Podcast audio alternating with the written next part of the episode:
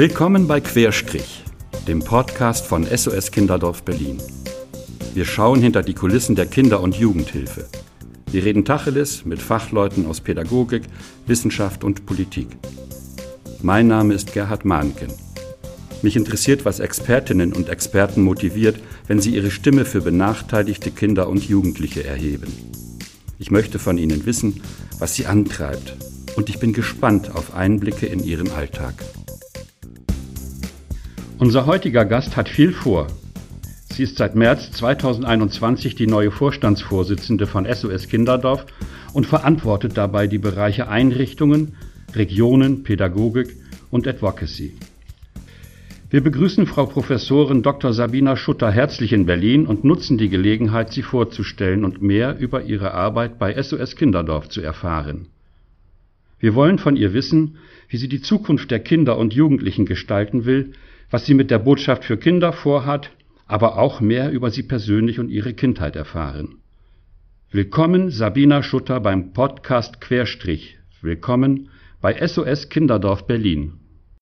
Ja, ganz herzlich willkommen, liebe Frau Schutter. Schön, dass Sie sich Zeit nehmen konnten, heute bei uns dabei zu sein in der Botschaft für Kinder hier in Berlin Mitte, ganz in der Nähe des Hauptbahnhofs. Hier tobt das Leben. Vielleicht haben Sie es heute gesehen. Ich bin auch gerade wieder mit dem Zug mit der S-Bahn hierher gekommen. Und äh, wie gesagt, die Botschaft für Kinder ist auch schon das Stichwort. Wie war Ihre Kindheit? Ja, ich habe einen Migrationshintergrund, also ich bin in Russland geboren und bin auch danach mit meinen Eltern oft umgezogen innerhalb von Deutschland. Und ähm, ich denke, dass ich dadurch eine sehr bewegte Kindheit hatte. Meine Kindheit war jetzt nicht so eine klassische Reihenhaus, Mama, Papa, Vorort ähm, Kindheit, sondern ich habe vieles erlebt, musste mich oft anpassen und ähm, auch Fremdheitsgefühle, Fremdheitserfahrungen ähm, überwinden. Aber ich denke schon, dass mich das auch ein Stück weit ähm, gerüstet hat für viele Dinge, die ich heute erlebe. Ja. Also das eine ist, dass ich in der Sozialforschung, glaube ich, immer eine gute Antenne hatte dafür, was jetzt im Leben von Menschen brüchig oder anders sein könnte. Und ähm, wenn wir an Brüchigkeit und Anderssein denken, dann kann man ja auch in Bezug auf Kinder, die bei SOS Kinderdorf unterstützt werden, die haben auch immer mal wieder Erfahrungen von Anderssein gemacht. Und ich denke, dass ich mich dadurch auch einfühlen kann in die Situation von Kindern und Jugendlichen. Wenn Sie an die Kindheit denken, haben Sie ein Lieblingsbuch? Oh, ganz viele. Echt? Ich habe, ja, da muss ich auch sagen, wenn es eine Sache gibt, wo ich meiner Mutter wirklich dankbar bin, dass sie mir unfassbar viele Bücher ähm, geschenkt hat und die unendliche Geschichte ist auf jeden Fall ein Buch, was ich, glaube ich, bestimmt zehnmal gelesen habe. Mm, ganz viele Bücher von Christine Nöstlinger, die ist heute gar nicht mehr so bekannt, aber die hat, ähm, man, äh, man nennt mich Ameisenbär geschrieben, das okay. habe ich wahnsinnig gern gelesen. Ich habe alles von Astrid Lindgren gelesen. Ja. Also Bücher sind absolut mein Thema. Okay. Und würden Sie jetzt auch, Sie sind ja seit fünf Monaten jetzt im Amt als Vorstandsvorsitzende von SOS Kinderdorf, deutschlandweit. Würden Sie, das Stichwort kulturelle Bildung hängt ja auch mit Lesen zusammen, würden Sie da auch einen Schwerpunkt setzen oder finden Sie, da ist schon genug gemacht worden? Ich glaube, man kann im Bereich kultureller Bildung nie genug tun. Ne? Es gibt auf jeden Fall da ganz viel Möglichkeiten, die wir eröffnen können. Und das macht SOS Kinderdorf aber auch an ganz vielen Stellen. Also zum Beispiel in jedem Kinderdorf, wo ich bisher war, gibt es eine Bücherei oder, oder eine Bücherecke, wo man sich Bücher einfach mitnehmen kann, ähm, weil Bücher unheimlich teuer sind. Ähm, und das, glaube ich, einen ganz wichtigen Erfahrungsraum für Kinder darstellt. Ähm, wir haben ganz viele kunsttherapeutische Projekte vor Ort. Wir haben musiktherapeutische Angebote. Also ich denke, dass SOS Kinderdorf da sehr, sehr viel tut. Es ist aber auch so, hm, dass Kinder, die in Benachteiligungslagen aufwachsen oder Kinder, die in belasteten Lebenslagen aufwachsen, beim Thema kulturelle Bildung ganz schnell hinten runterfallen. Mhm. Weil das natürlich Sachen sind, die nicht primär in der Schule bespielt werden, sondern die muss man eben zusätzlich dazu kaufen. Ja. ja. Das kostet in der Regel Geld. Ja. Ähm, Musikinstrumente kosten Geld, Bücher kosten Geld, Kunstequipment kostet Geld.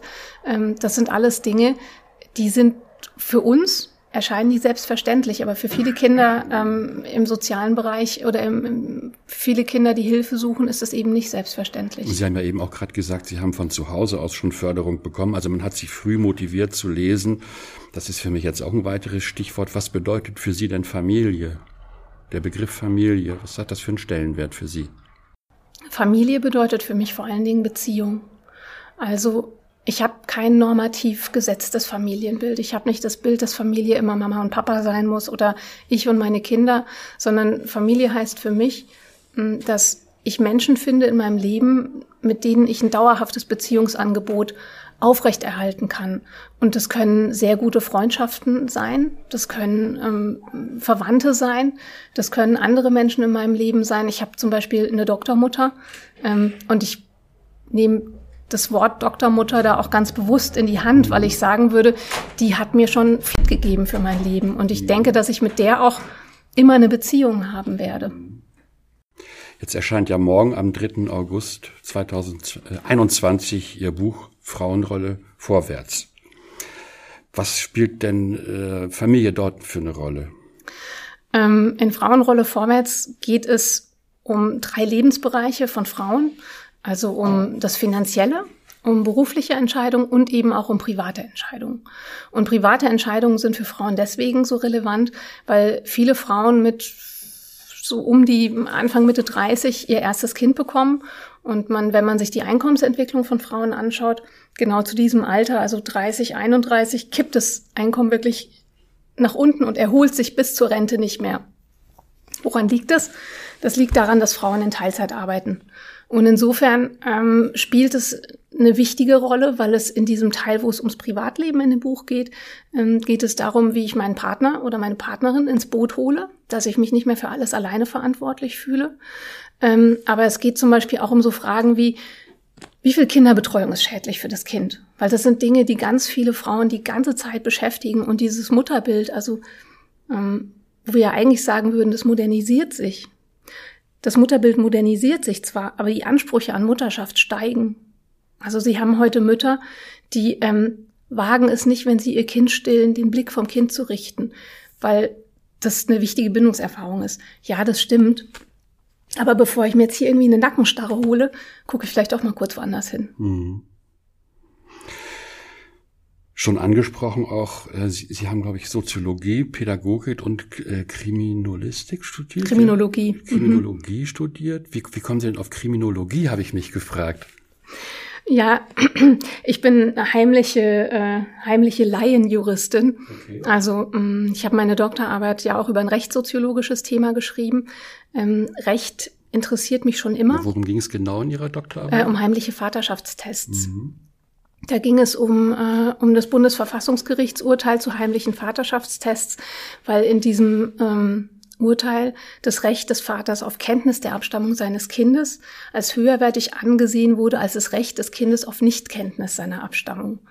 Ähm, das könnte man jetzt lange diskutieren. Ich habe dann aber eine Diskursanalyse dazu gemacht, wie es dazu gekommen ist.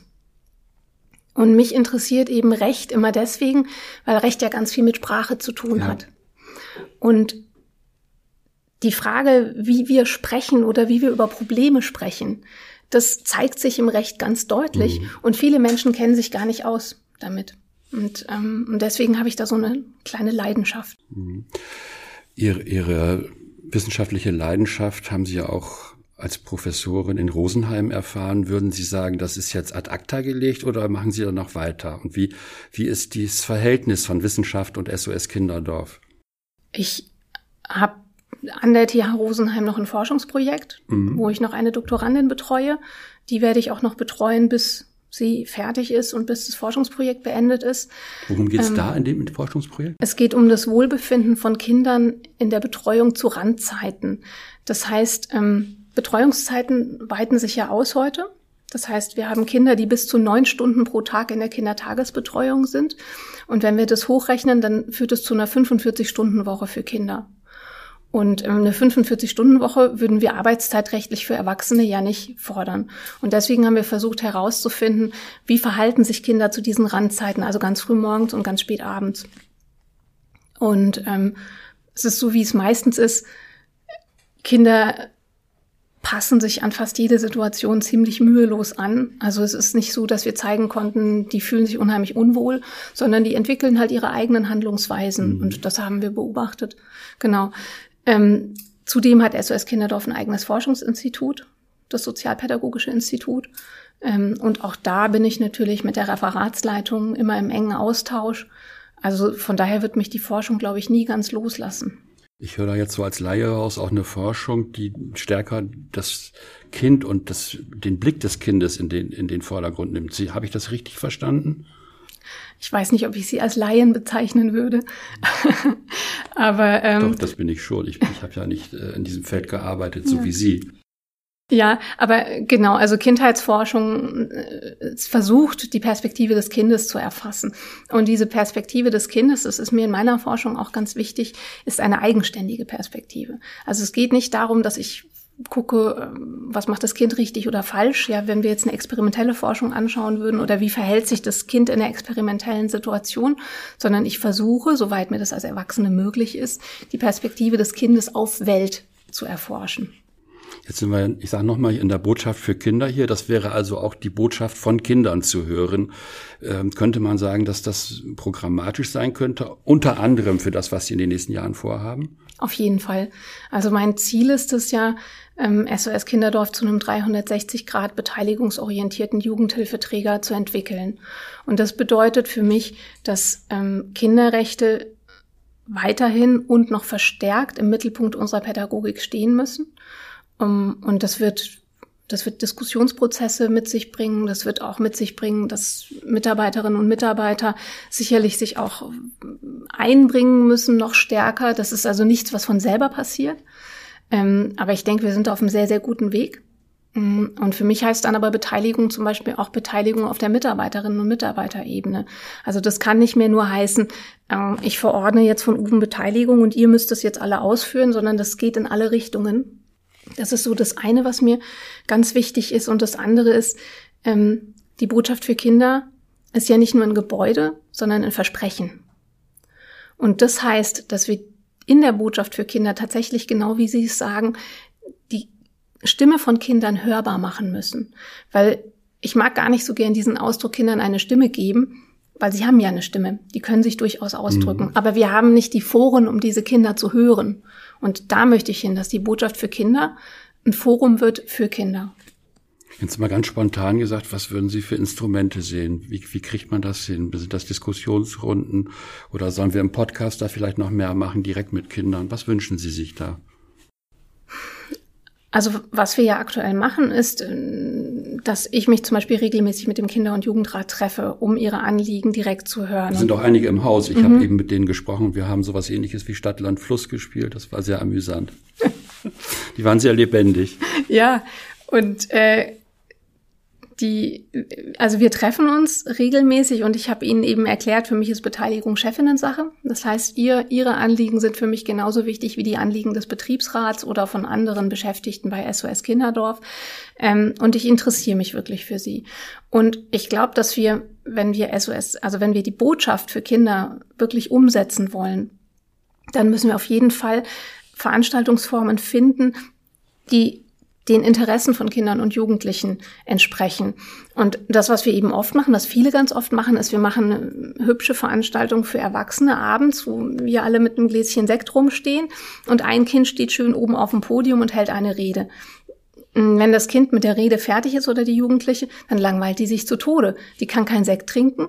Ähm, die Häppchen schmecken ihr wahrscheinlich auch nicht und sie hat niemand, mit dem sie sich austauschen kann. Das heißt, wir müssen uns fragen, welche Veranstaltungsformate passen für Kinder mhm. und bringen ihre Anliegen aber trotzdem so ernst rüber, wie wir das auch meinen. Ja. Hm. Darf ich noch einen Satz? Aber je, jede Menge. also ähm, weil wenn wir jetzt die, die Veranstaltung von Kindern nur unter Kindern machen, ja, dann, dann bleiben sie ja auch ungehört von ja. Erwachsenen. Das heißt, die Erwachsenen müssen sich den Diskussionen und den Fragen der Kinder auch stellen. Und das muss auch eine Zumutung sein. Also das muss auch, auch zur Sache gehen. Das muss hässlich sein, ja. Das, das darf nicht immer nur so, so, so aufgehübscht und, und, und schick sein. Ich glaube auch, dass die Politik gerade in Berlin, ähm, die erleben die ganze Zeit so glattgebügelte Veranstaltungen. Das ist ja totlangweilig für die, wenn die bei uns die 120. glattgebügelte Veranstaltung erleben. Das, was wir bieten können, ist, dass wir die Interessen von SOS-Kindern direkt vertreten. Und deswegen soll das auch direkt spürbar werden. Kindern eine Stimme geben in der Botschaft für Kinder in Berlin Mitte. Da frage ich Sie gerne mal, jetzt haben wir ja das Superwahljahr, am 26. September sind Wahlen. Was wünschen Sie sich von der Politik? Ja, ich wünsche mir in Bezug auf Kinder und Jugendliche, dass die Anliegen von Kindern und Jugendlichen politisch wirklich ernst genommen werden. Dass es nicht mehr ein Verfassungsgerichtsurteil braucht, wie jetzt das Verfassungsgerichtsurteil zum Klimawandel, dass wir wirklich mal zukunftsorientierte Politik für Kinder und Jugendliche machen. Wenn Sie sich die Pandemie anschauen, also die Corona-Pandemie, ähm, dann war ja relativ deutlich, dass Kinder und Jugendliche so ein bisschen eine Verschiebemasse waren. So, hm, Schulen auf, Schulen zu, mal schauen, jetzt irgendwie Sommerschule, weil muss ja was nachgeholt werden. Aber was mir da so gefehlt hat, war so ein bisschen diese, diese Vision, ja. Wo wollen wir hin für unsere Kinder und Jugendlichen? Was sollen die erreichen dürfen? Was, was machen wir mit den großen Themen Bildungsungleichheit, Kinderarmut? Ähm, und da würde ich mir von Politik eine, eine Vision wünschen, die über eine Legislaturperiode hinausgeht. Wie möchten Sie hier in Erscheinung treten mit SOS Kinderdorf, der Politik gegenüber? Offensiv oder begleitend oder moderierend oder wollen Sie da auch ein bisschen auf den Putz hauen? Ich, ich habe nicht das Naturell auf den Putz zu hauen. Das ist, das ist nicht meine Art.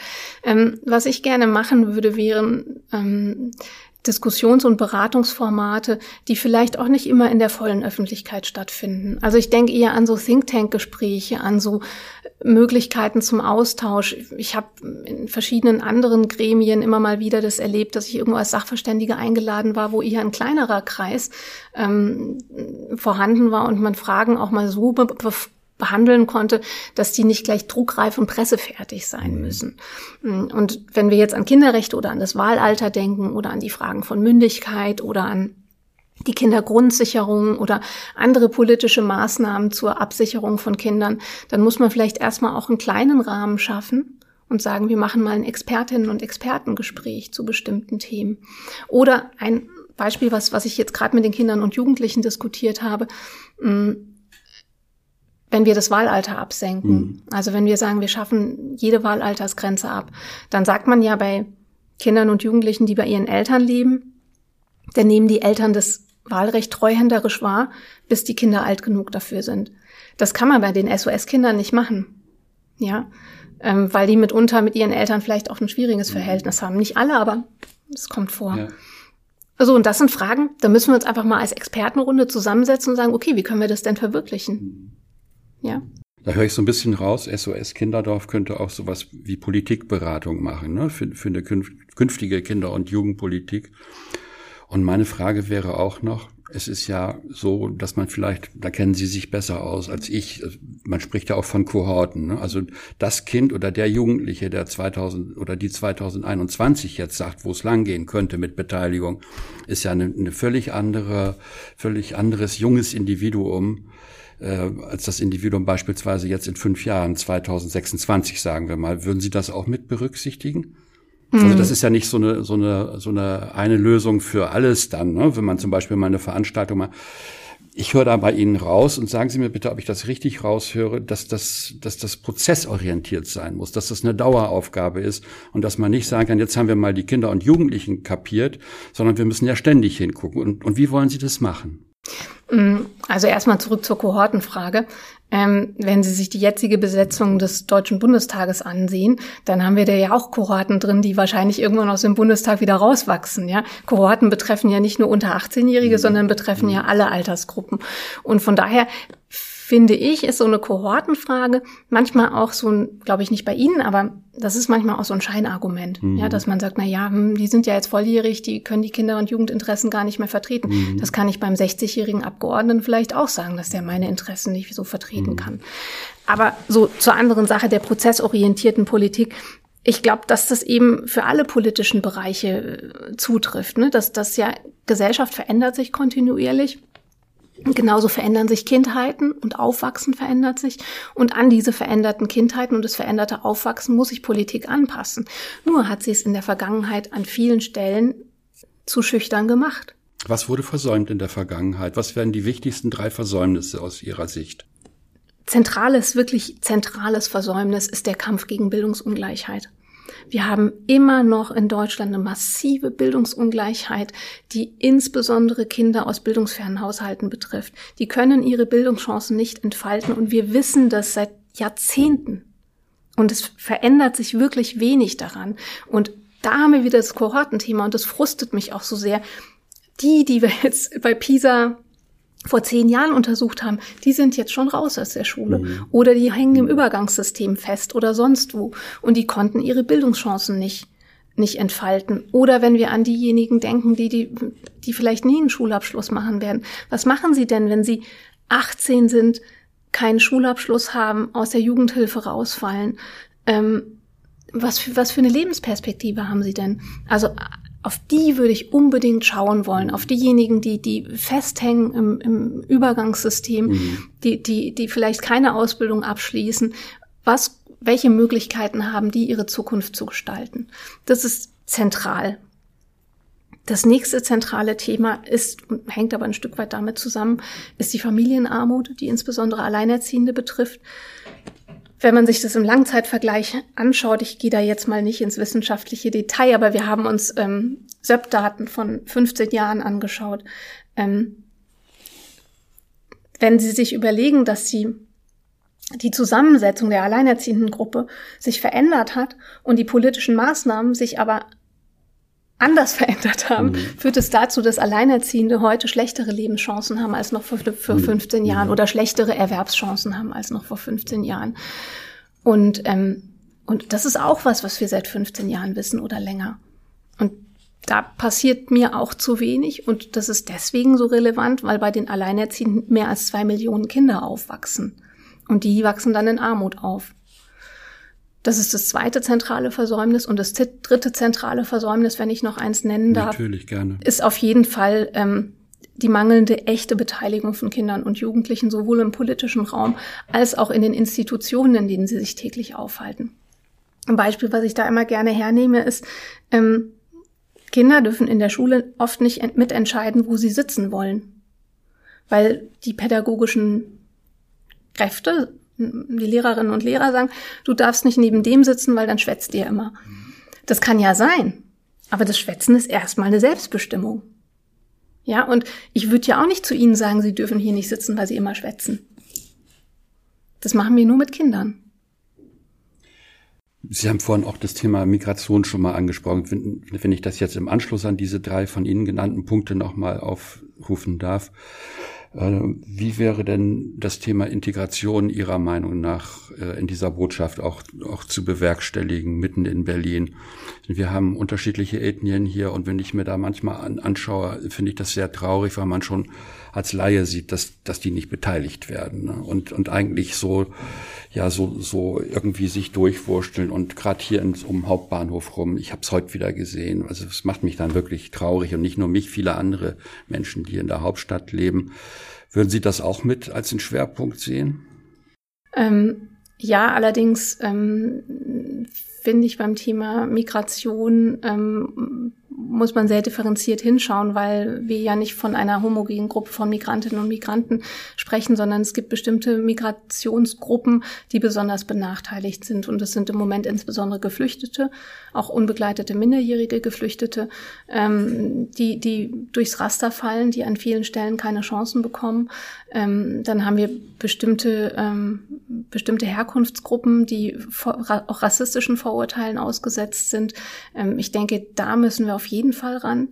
Bei SOS Kinderdorf leben viele Kinder und Jugendliche mit Migrationshintergrund. Das heißt, wir müssen auch da ähm, schauen, dass wir das Thema noch stärker in den Fokus rücken. Das haben wir bisher wenig gemacht. Also mir ist eins noch hängen geblieben. Sie haben vorhin gesagt, auf dem Putzzaun, das wäre nicht so Ihr Ding. Das finde ich auch sympathisch, keine Frage. Aber als Bürger dieser Stadt will ich natürlich auch, dass der soziale Frieden irgendwie wieder am Horizont erscheint. Den, den kann ich manchmal einfach nicht erkennen im öffentlichen Raum, sage ich Ihnen ganz ehrlich.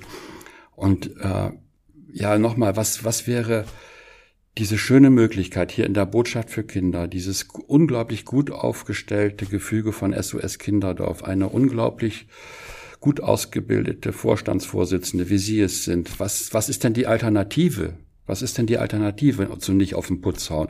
Ist das Beharrlichkeit, Behutsamkeit oder wie wollen Sie Gehör finden? Ähm, ich ich traue mir auf zwei Ebenen Zugehör zu finden. Es ist ja eine Frage, also es gibt aus meiner Sicht einen Unterschied zwischen auf den Putz hauen und Klarheit. Ich denke schon, dass ich sehr klare Botschaften vertrete und dass mir auch sehr klar ist, was, was ich politisch erreichen möchte. Ähm, SOS Kinderdorf hat von seinem ich, ich finde, dass SOS Kinderdorf eine gewisse ähm, Distinguiertheit ausstrahlt. Ich finde, es passt nicht zu SOS Kinderdorf, ähm, krawallig zu sein. Mhm. Und als Vertreterin des Vereins und als Vorstandsvorsitzende sehe ich auch mich nicht in so einer krawalligen Position, was nicht heißt, dass ich nicht klare Botschaften habe. Also wie gesagt, ich weiß sehr deutlich, was ich will und ich denke, dass ich auch über die Fachexpertise das vertreten kann. Und ich denke, dass ich gute Argumente für viele Dinge habe.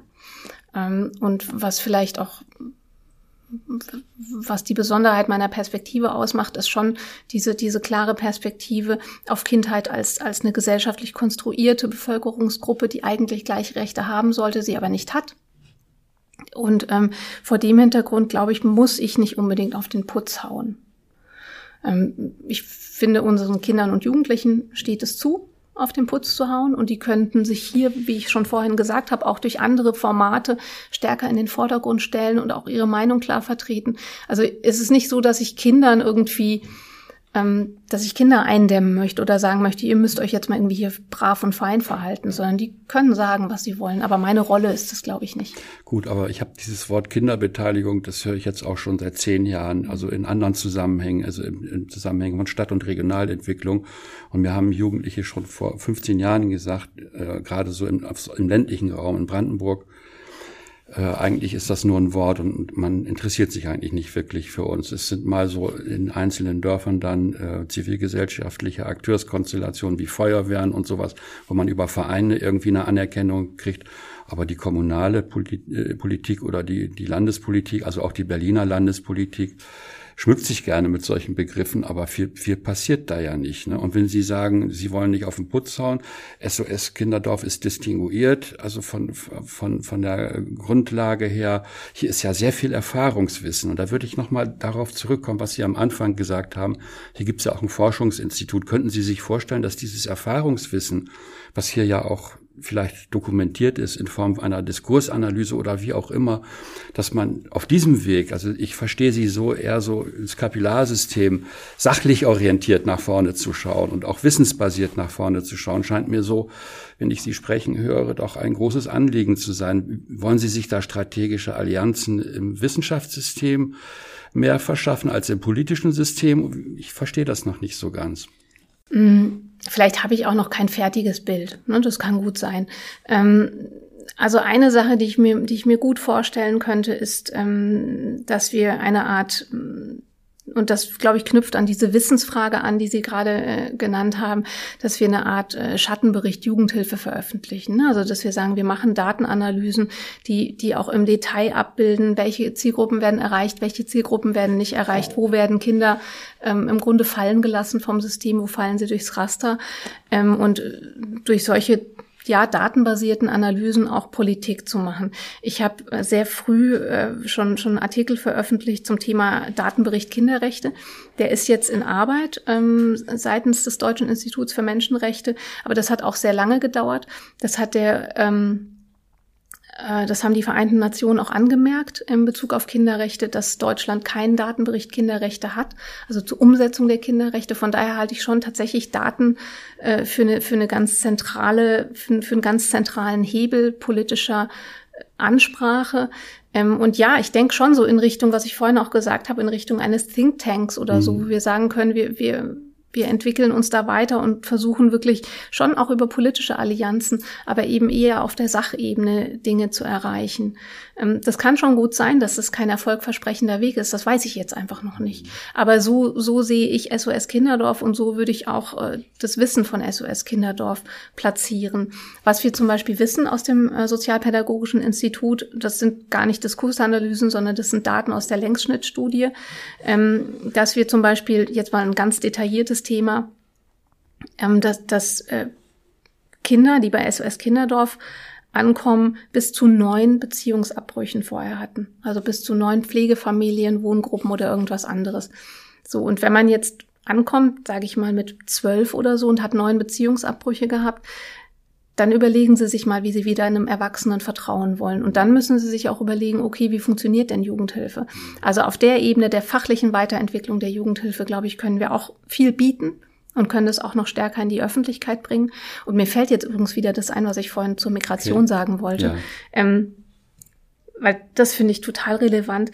Ähm, wenn Sie sich die Beteiligungsformate anschauen, gerade im ländlichen Raum, wer da beteiligt ist, ist der weiße Protestantensohn aus dem Akademikerhaushalt. Mhm. Und ähm, ja, ist so. Und, äh, und vielleicht heute auch die weiße Protestantentochter, aber so in der Regel sind das halt die, die irgendwie dann zum Schülersprecher gewählt werden oder, oder irgendwie auch die, die bei Fridays for Future mitmachen. Das sind überwiegend Kinder aus AkademikerInnenhaushalten.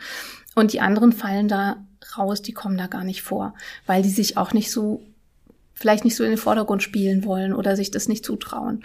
Und deswegen brauchen wir ähm, Beteiligungsformate, die allen Kindern gerecht werden. Und ich glaube, da arbeiten wir hier schon dran, also in der Botschaft für Kinder. Habe ich das richtig verstanden, dass Sie dann auch einen Schwerpunkt, also wenn man jetzt nochmal noch mal sagt, dass das Wissen ist besser zu heben, was mhm. hier entstanden ist mhm. in den letzten Jahrzehnten, dass das auch noch besser in die Ausbildung reinkommt, in die Ausbildung von Pädagoginnen? Oder wie mhm. habe ich das jetzt verstanden?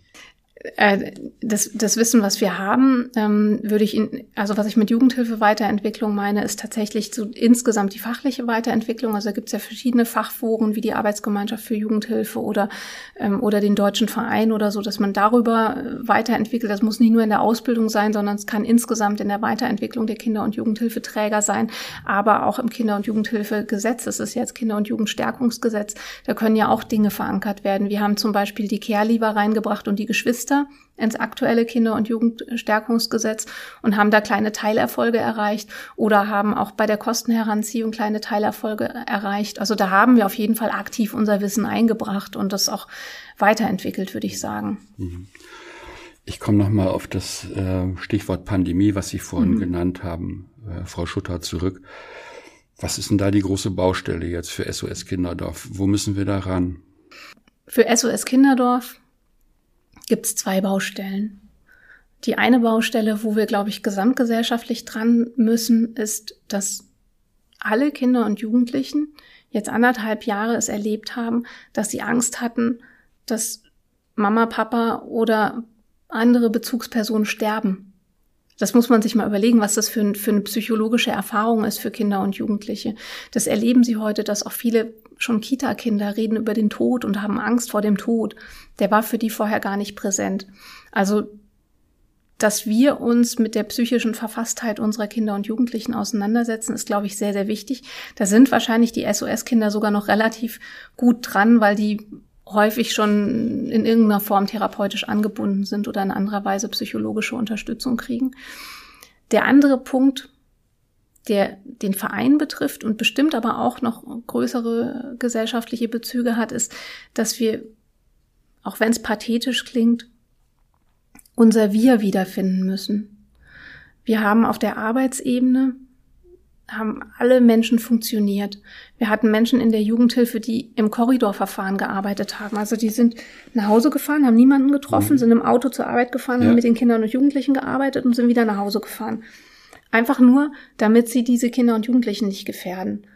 Wir haben Menschen gehabt, die, die gesagt haben, ja, ein Kind flippt aus, weint und schreit und ja, dann lässt die Person ihre Maske unten, weil sie weiß, das Kind ist jetzt anders nicht zu beruhigen. Mhm. Das waren Menschen, die haben sich wirklich mit ihrem ganzen Selbst für diese Kinder eingesetzt. Und gleichzeitig ist dieser Rückhalt verloren gegangen, den wir haben als Team, ja, dass ich mich austauschen kann, dass auch der Verein sagt, wir stehen hinter euch. Natürlich haben wir das gesagt, aber die haben das nicht erlebt. Und ich merke das jetzt, wenn ich jetzt, ich fahre jetzt sehr viel in die Einrichtungen, wenn ich vor Ort in den Einrichtungen bin, dass ich dann immer wieder sagen muss, Leute, ihr habt so eine tolle Arbeit gemacht. Ich saß in der Geschäftsstelle und hatte es warm und trocken. Ich weiß ganz genau, dass ich hier äh, nicht mitreden kann, was ihr geleistet habt in den letzten anderthalb Jahren. Und das möchte ich auf jeden Fall den Mitarbeiterinnen und Mitarbeitern auch deutlich machen. Also da geht es um das Thema Wertschätzung dann auch und, auch, aber auch wieder den Blick, den Sie vorhin schon mal auch thematisiert hatten, äh, ja, die, der Blick fürs Feine, ne? der Blick, der Blick äh, für den Ort, für das, was vor Ort passiert. Also keine dezentrale Sicht auf die Dinge, sondern würden Sie auch sagen, Sie wollen in den nächsten Jahren öfter mal beispielsweise nach Worpswede fahren, wo ich ja herkomme, habe ich Ihnen ja schon erzählt. Da müssen Sie mal hinfahren, da können Sie sich mal die Ausstellung angucken, eine Dauerausstellung. Das würde Ihnen gut gefallen, glaube ich. Ganz bestimmt. Ich, ähm, ich möchte auf jeden Fall einen engen Kontakt mit den Einrichtungen halten. Ähm, ich weiß nicht, wie regelmäßig ich in allen Einrichtungen vorbeikommen kann. Ich versuche das auf jeden Fall. Wie viel sind das nochmal genau insgesamt? Ähm, 39. Also 39 Standorte, aber jeweils mit mehreren Einrichtungsteilen. Ähm, und ich habe jetzt so ungefähr 14 habe ich jetzt besucht. Ähm, und es war auch wirklich richtig, richtig toll. Fühlten Sie sich da willkommen geheißen ja. oder wie, wie war das Gefühl für Sie? Total. Total. Also ich habe fast ein bisschen ein schlechtes Gewissen, weil die Einrichtungen sich auch viel Aufwand gemacht haben, mich zu sehen.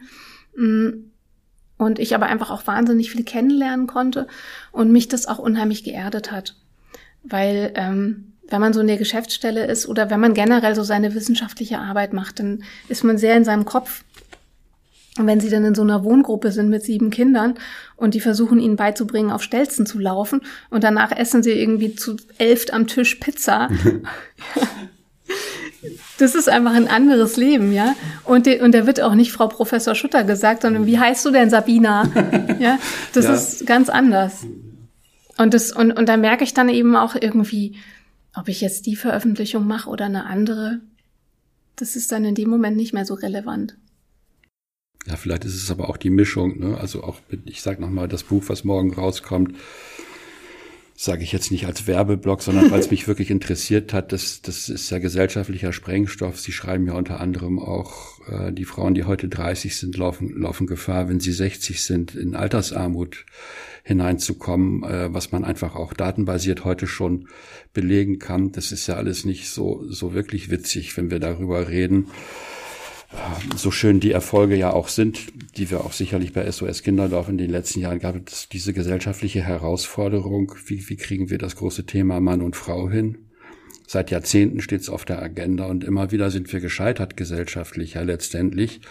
Man, von symbolischen Politiken abgesehen ist es ja immer noch, auch das schreiben Sie, von den Professorinnen, äh, Plätzen, die vergeben sind, ist es auch nur ein Drittel. Ne? Meine Frage, so ganz langsam zum Schluss, dann habe ich aber noch eine danach. Tut sich da denn jetzt mal endlich was oder ist das jetzt ein Diskurs, der wieder ausplätschert? Mm, zwei Antworten gibt's darauf. Einerseits tut sich vieles auf der diskursiven Ebene. Also wenn wir jetzt diese Quotenregelungen anschauen und ähm, mit den ProfessorInnen stellen, ist es ja auch so, da die Nachbesetzungsverfahren laufen ja tatsächlich auch sehr geschlechter- oder geschlechtergerechter ab als früher. Also was so diese großen Führungspositionen angeht, ich glaube, da, da entwickelt sich was. Die andere Antwort ist, ähm, wenn wir das Rentenproblem anschauen, ähm, die Anzahl von nicht verheirateten Müttern nimmt zu, was total in Ordnung ist. Aber diese nicht verheirateten Mütter arbeiten trotzdem in Teilzeit, während ihr Mann weiter in Vollzeit arbeitet. Der zahlt aber nur in seine Rente ein und nicht in ihre Rente. Das heißt, Themen wie, die eben tradiert funktioniert haben, wie Versorgungsausgleich, Unterhaltsrecht, Gütergemeinschaft, all diese Themen, ähm, die, die funktionieren ja nur in der Ehe. Und außerhalb der Ehe bin ich da im Grunde auf mich allein gestellt. Das heißt ja und nein. Also wenn wir die finanzielle Entwicklung anschauen, glaube ich, gibt es tatsächlich einen erhöhten Anteil von Frauen, die da leider ähm, etwas sehenden Auges in finanzielle Notlagen laufen. Ähm, aber auf der, auf der globalen Ebene entwickelt sich mit Blick auf Führungspositionen etc schon etwas in Richtung Gleichberechtigung. Aber dann hängt ja das, was Sie beforscht haben über viele Jahre, ganz eng zu, mit dem zusammen, was Sie hier machen. Ne? Also mit, mit Bildungsungleichheit, mit, mit Ungleichheit, was Versorgung angeht, nicht äh, ähnlichen Verhältnissen. Mhm. Und diese ganzen Dinge scheinen mir doch, aber sowohl Ihr Projekt, was da noch läuft in Rosenheim, als auch Ihr, Ihr neues Buch, das hängt ja alles irgendwie zusammen, ne? Alles fließt, Pateré oder, oder wie ist das? Wie muss ich das verstehen? Sie können ja nicht sagen, jetzt mache ich keine Wissenschaft mehr. Oder? Nein, nein, nein, gar nicht. Nein. Ähm, äh, natürlich interessiere ich mich weiterhin für Wissenschaft. Ich werde mich immer für Wissenschaft interessieren. Ich werde immer neugierig sein. Ähm, und ich sehe mich auch als ja, immer wieder auch als Forschende, ne? wenn ich jetzt so eine Situation habe, wie ich sie gerade beschrieben habe, mit diesem Abendessen, mit der Pizza und so, natürlich interessiere ich mich einfach für die Menschen um mich rum. Ja, ich höre denen zu, ich stelle Fragen, ich versuche irgendwie herauszufinden, wie können wir Dinge besser machen. Mm, und ich erforsche ja im Grunde im Moment den ganzen Verein. Also ich versuche die ganzen Beziehungsstrukturen herauszufinden ja. und Machtstrukturen und was da halt so alles dranhängt. Mhm. Ähm, von daher werde ich nie aufhören zu forschen. Aber jetzt ist auf jeden Fall ein größerer Anteil von, von dem Beruf ist Management-Tätigkeit. Und da muss man Entscheidungen treffen und manchmal auch schnelle Entscheidungen treffen. Wie kann die Botschaft für Kinder, vorletzte, wirklich vorletzte Frage, wir müssen ein bisschen auf die Uhr gucken, Sie hatten schon einen langen Tag und haben weitere Termine. Wie kann die Botschaft für Kinder Sie denn unterstützen? Ich glaube, ich muss gucken, dass ich die Botschaft für Kinder unterstütze. Also die Botschaft für Kinder ist, finde ich, gut aufgestellt, hat schon gute Dinge getan. Wir haben durch die Pandemie schon einen leichten Dämpfer erfahren, wie wahrscheinlich alle, die irgendwie auf, auf Präsenz basieren. Ähm, von daher muss ich jetzt als Vorstandsvorsitzende schauen, wie ich die Botschaft für Kinder so aufstelle, dass wir diese Ziele, die ich vorhin formuliert habe, also Sichtbarkeit von Kindern, Sichtbarkeit von Jugendlichen, Verwirklichung der Ziele von Jugendlichen, Hörbarkeit der Botschaften, wie wir das gut verankern können, und zwar so, dass es flüssig läuft. Das ist wieder eine Managementaufgabe. Und da muss ich ran. Und Management heißt ja auch an die Hand nehmen letztendlich. Und Sie haben jetzt schon 14 Einrichtungen besucht. Meine Schlussfrage, liebe Frau Schutter, was war Ihr glücklichster Moment bei diesen letzten 14 Besuchen? Es kommen ja noch viele dazu. Ach ja, doch. Es gibt zwei sehr glückliche Momente. Ähm, einer war, da war ich im Kinderdorf Schwarzwald und da haben wir so einen Abend, so eine stehende Runde mit Kindern und, und ErzieherInnen und, und MitarbeiterInnen gemacht und ähm, die Kinder haben Eis bekommen und drei kamen so auf mich zugerannt und haben gesagt, hallo, wir sind die Gang, wir wollen uns dir vorstellen. und dann haben die gesagt, hast du eine Villa? Bist du reich? Und das war so cool, weil ich so dachte, ich kann mir gut vorstellen, dass die anderen Mitarbeitenden sich auch für diese Frage interessieren, ja. Und, ja. und das war, das war einfach spannend, weil ich dann auch so überlegt habe, was sage ich denn jetzt? Ich wohne in einer, in einer Zwei-Zimmer-Wohnung, also aber natürlich bin ich irgendwie reich, mhm. klar, ja. Also wie soll ich das dann in dem Moment beantworten? Und äh, das fand ich total toll. Und was, was mir jetzt am Freitag passiert ist, das hat mich total berührt. Da bin ich ähm, am Bahnhof abends angekommen und war ziemlich durch und habe dann ein Taxi genommen nach Hause. Und der Taxifahrer hat mich gefragt, ob ich Unternehmensberaterin bin, weil ich mit so einem Köfferchen. Okay. Und da habe ich gesagt, ähm, Nee, ich bin bei SOS Kinderdorf. Und dann hat er gesagt, that's a noble job. That's what every Christian should do. Und dann hat er mir erzählt, dass er mit 13 seinen, seinen Vater verloren hat und dass seine Tochter jetzt soziale Arbeit studiert und, und wie toll er findet, was ich für eine Arbeit mache. Und das, boah, das hat mich total berührt, wirklich. Das war richtig schön. Liebe Frau Schutter, berühren Sie auch weiterhin mit Ihrer schönen Kraft die Menschen in Berlin und auch in allen 39 Kinderdörfern, wie ich heute gelernt habe. Das war ein tolles Gespräch. Ich habe mich wirklich sehr gefreut, Sie kennenzulernen. Bleiben Sie gesund, tapfer und optimistisch. Ich danke Ihnen für das Gespräch. Dankeschön.